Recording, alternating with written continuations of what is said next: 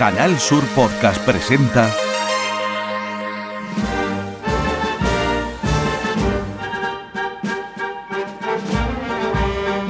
El llamador.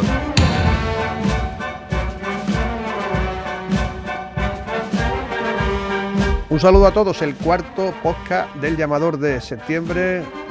Nuestra próxima cita ya será la cita semanal con el llamador Javier Blanco. ¿Qué tal? Hola, muy buenas que ganas, ¿no? Buenas. Muy buena, Fran. Ya, ya hay hasta tiendas que venden torrillas durante todo el año. ¿Cómo no vamos a volver No. nosotros ya? ¿Sí? Hombre, claro. Además, en un sitio eh, muy propicio para ello, cerca de la Plaza del Pan.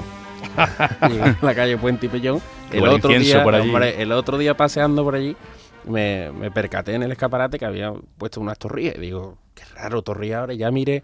el- Pero como las palmeras estas que son de colores y de sabores y de... No miré mucho porque si no iba a caer en la tentación. Pasé rápidamente y lo que vi es muchas torrijas y el letrero que ponía torrijería o torrijas. torrijería, o, sí. no Que sé. me han quitado la idea, Guillo. Es verdad, es verdad. es Que lo verdad. estuvimos hablando. Pero es que las Fran torre- es más de torrijas de brioche. Sí, de, pues bueno, de, gusta. la- de las de diseño. Y con el ahito.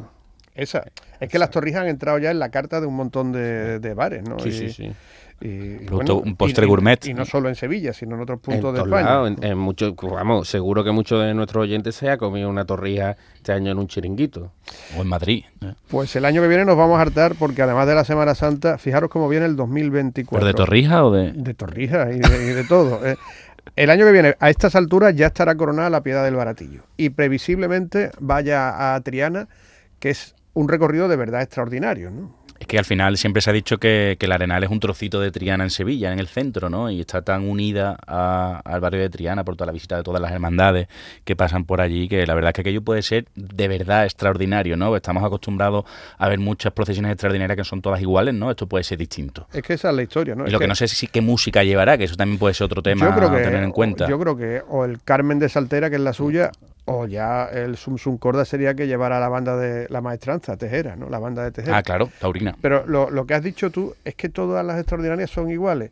Van a la catedral, salen de la catedral, van al ayuntamiento, le tiran los pétalos en el ayuntamiento y ahora y, y- y es como la- el, el día de la marmota, ¿no? Todo igual. ¿no? Y como mucho por su barrio, a dar vueltas por calles por donde Yo lo, más, pasa, pero- lo más extraordinario que he visto ha sido lo del Gran Poder, la misión, sin duda. Eso Hombre, fue claro. diferente, ¿no? Pero, y, y- mm, el tiro línea también fue diferente un poquito, ¿eh? También fue por calles del barrio que, no había tocado. Em, también se salió un poco de... No de lo normal, porque al final seguía siendo lo mismo, pero sí se vivió de otra forma. También porque el barrio es propicio a eso, igual que en el cerro. Em, en el Arenal, ¿cuántos vecinos del Arenal hay? Un poco. Es que ya no hay. Y después también mm, los traslados que hace la propia hermandad para los cultos. Eh, es verdad que mm, sale demasiadas veces en ese entorno, así que es un acierto lo de ir a Triana. Una salida extraordinaria eh, creo que debe tener todos los ingredientes de algo extraordinario, ¿no? Y este recorrido lo, lo tendría, ¿no? Porque sería que la piedad cruzara el puente, parece que por primera vez, y allí pues fuera recibida por las hermandades de, de Triana y fuera por la calle Pureza a buscar la capilla de los marineros y Santana, ¿no? Que es la, que es la catedral de- del barrio, de la que ya es obispo o párroco, ha tomado posesión este mes Manolo Soria, ¿no? Mm, e- e- es algo ilusionante, una propuesta que hizo Joaquín Moekel que ha generado cierta controversia en la hermandad, pero yo creo que va a Puede ser muy bonito, ¿eh? sí. Mm. Y el año que viene, fijaros, el Cristo de Burgos también en, en otoño, que va a salir solo, no va a salir con el, con la Virgen y San Juan, ¿no? Como querían muchos de, de la hermandad, ¿no? Pero es que además va a presidir el altar de corpus del ayuntamiento. También, o sea ¿no? que es que mm, vamos a ver, esa imagen va a ser, Muy va a ser potente. ¿eh? Y mm, lo mismo abre hasta un debate de cara a los siguientes corpus que mm, hemos hablado mucho durante los últimos años que al corpus le faltan Un poquito cositas. de cosas. sí. Le falta chicha porque hay mucho, muchas personas, eh, pero le falta lo verdaderamente importante, que son más imágenes. Yo pensando en todo esto, cuando estamos hablando de cosas extraordinarias, pensando en el Cristo de Burgos, me estaba imaginando la imagen con su pelo natural, con su sudario de tela o bordado, como era Sí. eh, de forma primitiva, algo que no se va a poder ver, obviamente, ¿no? Pero, o sí, no lo sé, creo que no, pero eso sí sería extraordinario, ¿eh? Y los tres huevos de avestruz que tenía debajo en la cruz, que esa es la iconografía del Cristo de Burgos. Mm. Porque dice la, la leyenda que vino flotando y entonces eh, debajo de la cruz tenía tres huevos de gaviota, pero después esos huevos se- Han ido creciendo. han ido creciendo y, y fueron de, de avestruz. Bueno, el baratillo, el Cristo de Burgos, la estrella saliendo de San Jacinto, ¿no? Eh, si el ficus lo permite. El ficus lo el ficus está regular, ¿lo habéis visto últimamente? está ahí, medio... Hombre, está reviviendo, pero lo que está fatal es la plaza. Yo no sé si de una plaza así puede salir un paso, ¿no? Está todo, todo el suelo levantado de las raíces, ¿no? Además se supone que el ayuntamiento, además, bueno, se supone no, el ayuntamiento va a hacerse cargo del cuidado del entorno, ¿no? Sí, todavía no está cerrado nada, pero anunció el alcalde el Día de la Virgen de los Reyes que el ayuntamiento iba a hacerse cargo no solo del ficus, sino de la placita esa, iba a quitar la, verja para que aquello fuera como era, sí, como ha sido siempre. Lo que pasa es que el, el, la parroquia dicen que, que eso probablemente no sea de la parroquia. O sea, no pueden hacer ningún documento de cesión porque eso no sea de la parroquia. ¿Y de la orden quizá? No, no, no. Tampoco. Que eso ya sea público. Que eso sea público y en un momento determinado dijeran los frailes, oye, vamos a cerrar esto porque se viene mucha gente, mm, hacen sus necesidades aquí, entonces esto lo cerramos. los niños jugando, las pipas, y, cosas. y, exactamente, y por la vía de los hechos pues se cerró, ¿no? Pero eso es lo que no está claro, pero a, ver si ojalá eh, cuando la estrella salga el año que viene, en noviembre, para conmemorar el 25 aniversario de la coronación, aquello esté bien. Y se hablaba también de incluso de utilizar los dos palios, ¿no? O no sé si eso era un rumor. Eso es más bien un rumor. Sí, ¿no? De ir con uno y volver con otro. pues sí, eh, vamos, es una cosa que, que se viene hablando, ¿no? La Macarena fue con tres mantos, ¿no? A la, al aniversario de la coronación. lo veremos el año que viene. Mm. Si, Dios quiere. verdad, Y después de la estrella, los estudiantes. Tú fíjate la acumulación de salidas que y qué calidad, ¿eh? Calidad de imágenes, los ¿eh? estrenando paso con dos bandas en, los dos pasos. La Virgen que está ahora. La Virgen que, que está preciosa. Como nunca. Y lo que comentábamos en el último podcast, el cierre del Congreso Internacional, que no tenemos noticias nuevas, ¿no? No hay nada que sepamos, y, pero bueno, con este 2024 es que el cierre ya tiene que ser gordo. ¿Cuándo sería el cierre del Congreso? En torno a la Inmaculada. La Inmaculada. Ah, vale.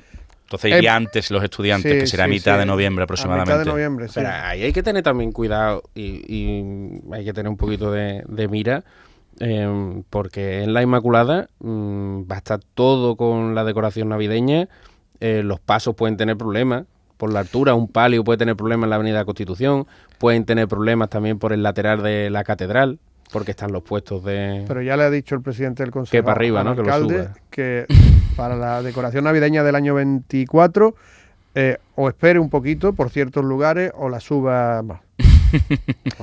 ya, ya, se lo dicho. Además, Paco, antes de las elecciones decía, al que salga de alcalde lo primero que le tengo que decir es esto. Entonces, ha sido provisor.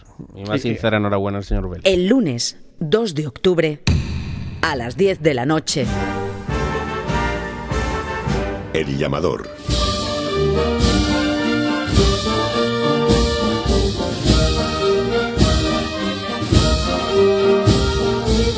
Ahora les vamos a hablar, como les hemos dicho, de la magna que se va a celebrar el próximo sábado en San Fernando, pero antes también vamos a conocer la personalidad del el cartelista de la Semana Santa de 2024, un pintor de renombre internacional de Sevilla, Salustiano García. Con él hablaba Antonio Catoni. Tenemos que decir que, y ya lo hemos avanzado, su obra cuelga en los salones de, de las casas de bueno, figuras como Sharon Stone, como Salma Hayek, como el Dalai Lama este pintor sevillano de Villaverde del Río, pues tiene aquí en, Sevilla, en Valencina, su taller, pero es bastante desconocido en Sevilla porque casi siempre está en el extranjero y no para de, trabajar. Y está con nosotros. Luciano, ¿qué tal? Muy buenas tardes. Hola, buenas tardes. ¿Qué tal? Pues te hemos puesto a Bárbara Streisand porque sabemos que es tu amiga y que te la trajiste, te, eh, visitó en una ocasión en, Valencina, en, tu taller de Valencina. Pero mira, creo que lo oportuno es cambiar de tercio.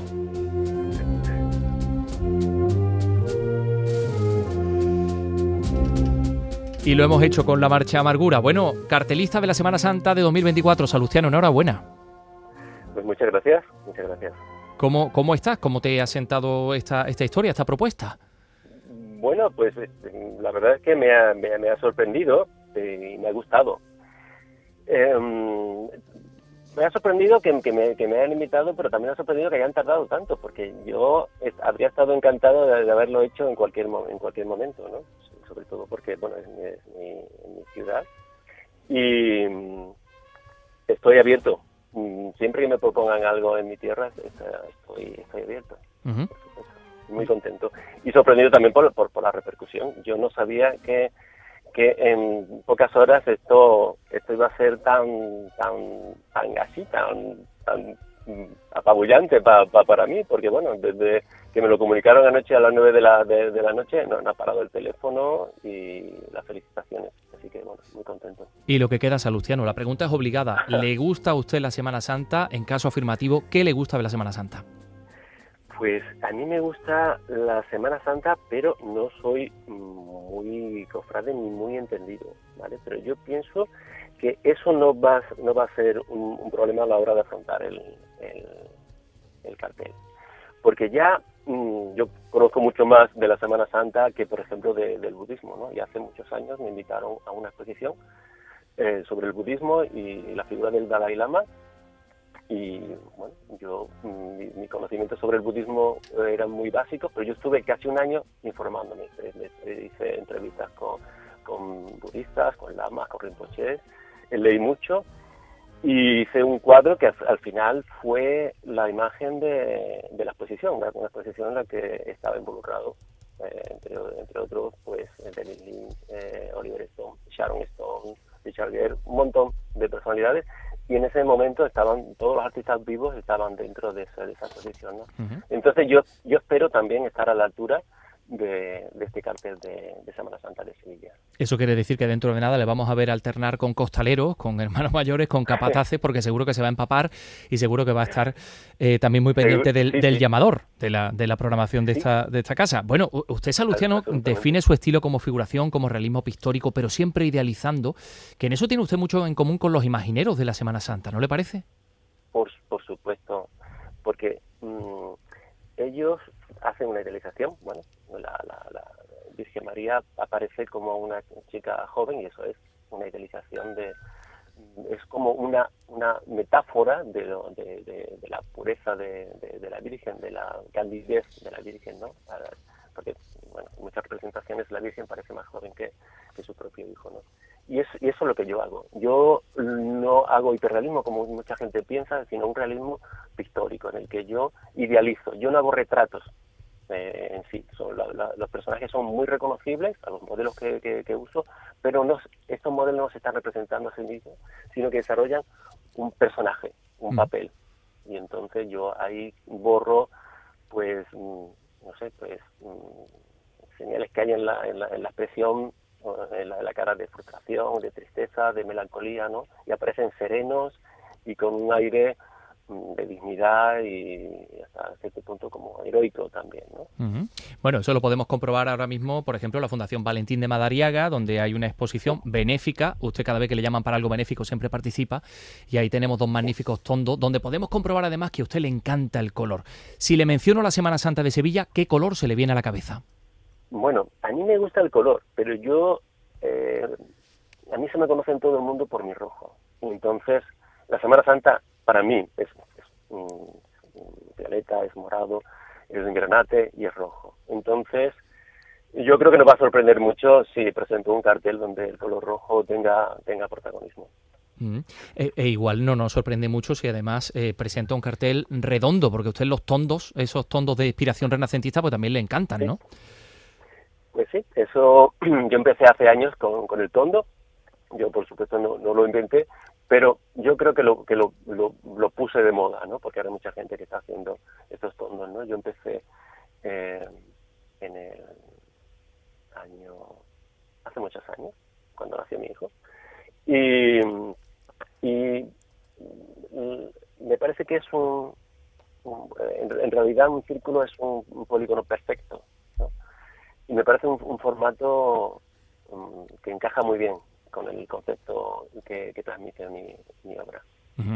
Bueno, pues ya algo nos está diciendo, por lo menos nos está dando unas pistas. Eh, no sabemos si el cartel va a ser redondo y va a ser rojo, pero bueno, algo, algo hay aquí de lo que está, de lo que está contando. Eh, bueno, Salustiano, pues eh, enhorabuena por esta, mm, por esta designación y le deseamos que desde luego disfrute mucho de este trabajo de creación. ¿Tenemos fecha para conocer ya el cartel? Pues em, la presentación será a mitad de enero. A mitad de enero. Tengo no mucho tiempo para ilustrarme y para realizarlo y dar lo mejor de mí que, lo voy a hacer. Estamos seguros de que así va a ser. Ya hablaremos más adelante cuando ese proceso de creación ya esté avanzado y algunas ideas pues ya tomen, tomen pozo. Lo dicho, Salustiano, muchas gracias, enhorabuena. Muchísimas gracias a vosotros. El lunes 2 de octubre a las 10 de la noche. El llamador.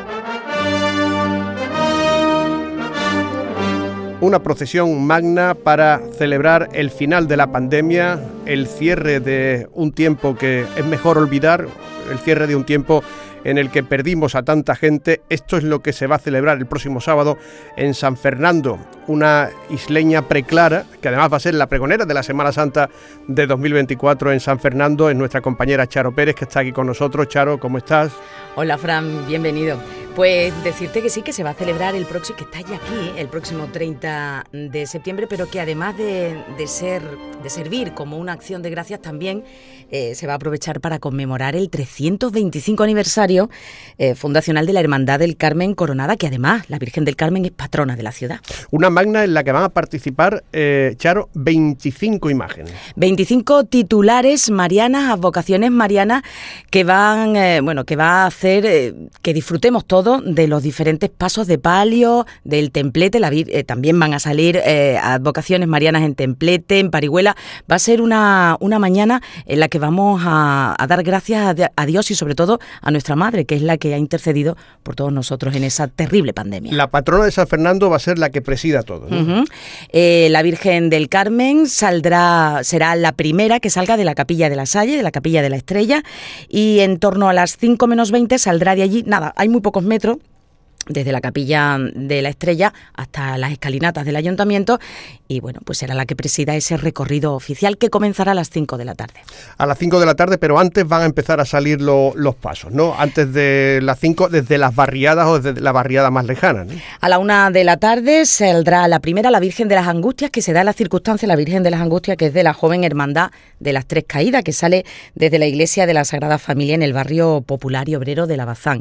Y se da la circunstancia, Fran, que va a ser la primera vez que se pueda ver en la calle a esta titular, a esta titular mariana, porque nunca ha salido en la Semana Santa de San Fernando y vamos a tener la suerte de poderla ver en las calles con esa luz radiante que esperemos se quede solo en luz radiante, que no, que no salte el levante, ¿eh? que no salte el levante. San Fernando es una ciudad de pasos y de costaleros, ¿no?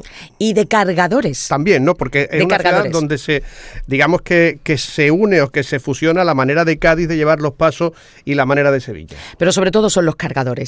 Los cargadores son los que llevan a nuestras imágenes, a nuestros titulares.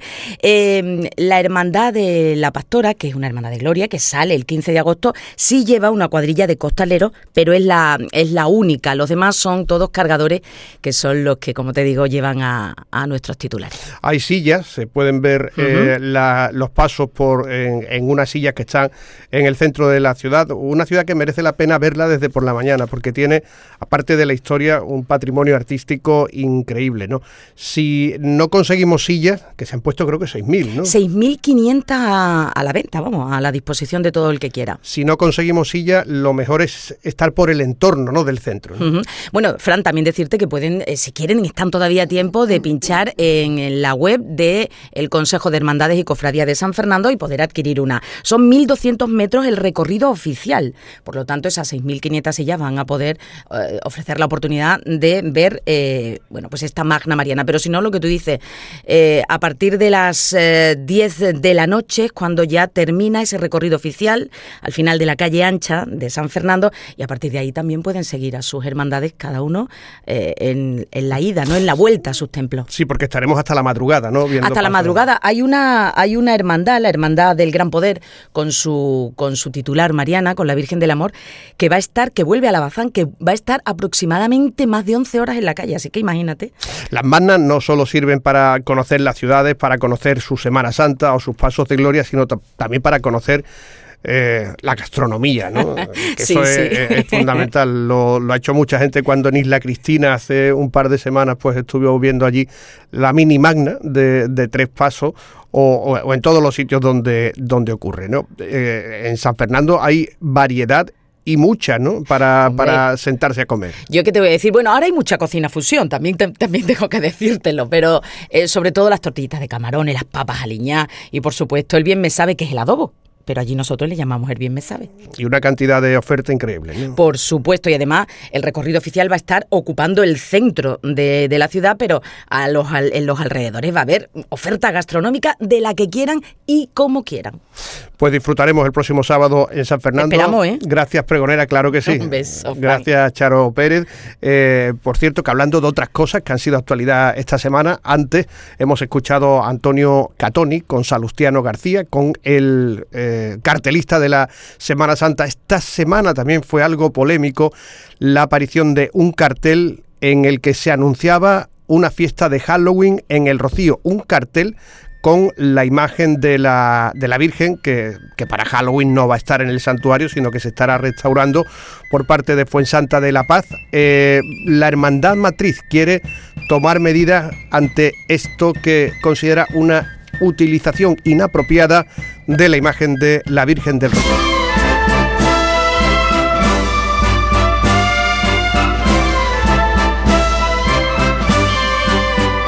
Santiago Padilla, presidente de la Hermandad Matriz de Almonte. Muy buenas tardes. Buenas tardes. ¿Qué le parece a usted la iniciativa esta del Halloween en el Rocío? ¿Qué tiene que ver el Rocío con esta fiesta importada?